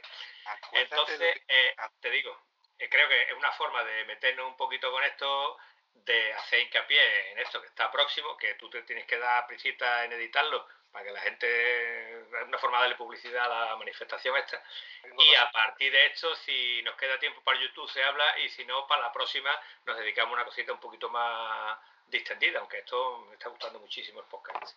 que ya eso Juan Carlos que se encarga. Eh, se encargue de. Bueno, que Juan, que Juan Carlos encauce como él lo quiera encauzar. Si primero YouTube y después Guar, Guar- Guarroíles. Acuérdate lo que te digo, Juan Carlos. A partir de ahora, Antonio no va a ser capaz de decir guardarraíles. Va a decir guarroíles. Te voy a decir una cosa, Guarraíles, este se está riendo y tú me lo estabas vendiendo que era un sieso, ¿vale? Mira, desde, desde hace lo menos 30 o 40 episodios no sabe decir conservación de carretera. ¿Cómo es? Conservación de carreteras, perdón, perdón, me he equivocado, me he equivocado. Conversación de carreteras. Los chicos de la conversación de carreteras están aquí para conversar de sus cosas. Pero la carretera no se toca, ¿vale? Bueno, seguimos. Eh, Está la musiquita y ahora Juan Carlos ataca. la música. Música, maestro. Me ha ¿Cómo te- encantado, cómo me te ha me ha encantado el ¿Cómo te ha tipo ese. ¿Qué quiere que te diga? Fíjate que me ha gustado, que no me parece ni siquiera, con las veces que me ha dicho, lo cierto que es el tío, pues no me parece ni me ha gustado. A veces me quedo satisfecho de lo que digo. Es que te expresas maravillosamente y la verdad que me encanta lo que dices, Guire. Además, comparto cada palabra que cuentas, que no me suele pasar eso con la gente que yo me junto, que compartí tantas cosas en común, ¿vale? Con, con lo sieso que para, con lo sieso que sale este tío en los vídeos de YouTube y lo bien que se lo está pasando en el podcast. Que nos comemos el tiempo, Antonio. Eh, digo, Antonio Juan Carlos, que nos colmo el tiempo, que me encanta, me encanta que te expreses como te estás expresando porque te estoy viendo suelto, te estoy viendo totalmente suelto, que es como yo quiero que, que- que- que se encuentre la gente aquí, sueltecito, que no vea yo que se atranca ni que nada. bueno, Yo, yo propongo, eh, vamos a hablar de la manifestación esa y te dejamos para otro podcast porque yo me lo estoy pasando de puta madre contigo. Cuando queráis, cuando queráis. No hay ningún problema. Y ahora que ya conozco el invento, cómo funciona, es más fácil todavía. oh, espérate que todavía tengo, todavía tengo una herramienta nueva que todavía no la has probado. No, no la ha probado nadie. Él habla de ella, pero no tiene ni puta idea de No, cómo no, va. Eh, probó. bla, bla, bla. Los cojones, que sí la he probado, pero no la he probado contigo, coño, la he probado con Vale, otro. vale, vale. Vale, vale, vale. Bueno, vamos a centrarnos en, la- en lo de la manifestación, Juan Carlos.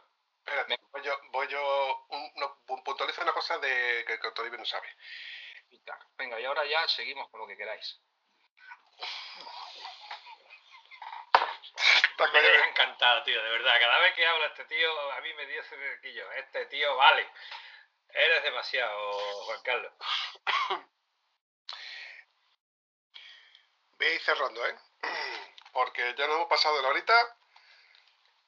Y voy a, y yo tengo aquí Juan Carlos Toribio para un montón de podcast. Juan Carlos, tú sabes que estás cobrando, ¿no? No, este te ha vendido, este te ha vendido el podcast como que es gratis, ¿vale? Esto No, es cobrando, La ¿vale? pena mía, la pena mía es que con todo lo que tiene Juan Carlos a su espalda, no le va a dar tiempo ni a escuchar ni dos podcasts de, de Estado Civil Botero. Pero si supiera de qué va lo del 10%, ya te, ya te estaría riendo más de lo que se está riendo. Antonio, día a día, anda. No, me quiero despedir porque como sé que al niño le ha gustado la fábula, pues le voy a contar una fábula de, de- mi terreno, ¿vale? De mi terreno, ¿vale? Pues fíjate, estaba una pedazo de horm- hormiga co- con, un GTI, con un Golf GTI, dando vueltas por, por aquí, por el coto, ¿vale? por el coto, ¿eh? el parque natural, por el coto, y se viene a meter en un fangar que el, el GTI va cada vez más para adentro, para abajo, para abajo, hundiéndose, el Golf GTI nuevecito, hundiéndose la hormiga en el capó y viene un toro y dice, ¿qué hace? Dice, que, que, me, que ahogo, ayúdame, ayúdame. Dice, acércate más, acércate más. Que me caigo, que me hundo. Y se acercó el toro, se dio media vuelta, le dio con el rabo y sacó la hormiga y la puso en terreno seco. ¿Cuál es la enseñanza de esta fábula, Juan Carlos? Donde esté un buen rabo, que se quite un GTI, cojones, que hay que enseñártelo todo, Juan Carlos, que no sabes nada. Estoy viendo que estás metido en los papeles y, y hay cosas que hay que enseñarte. Me falta, me falta mucha vida, lo reconozco. me falta, me falta- Y además en las dos fábulas no sabía ni por dónde ibas a salir.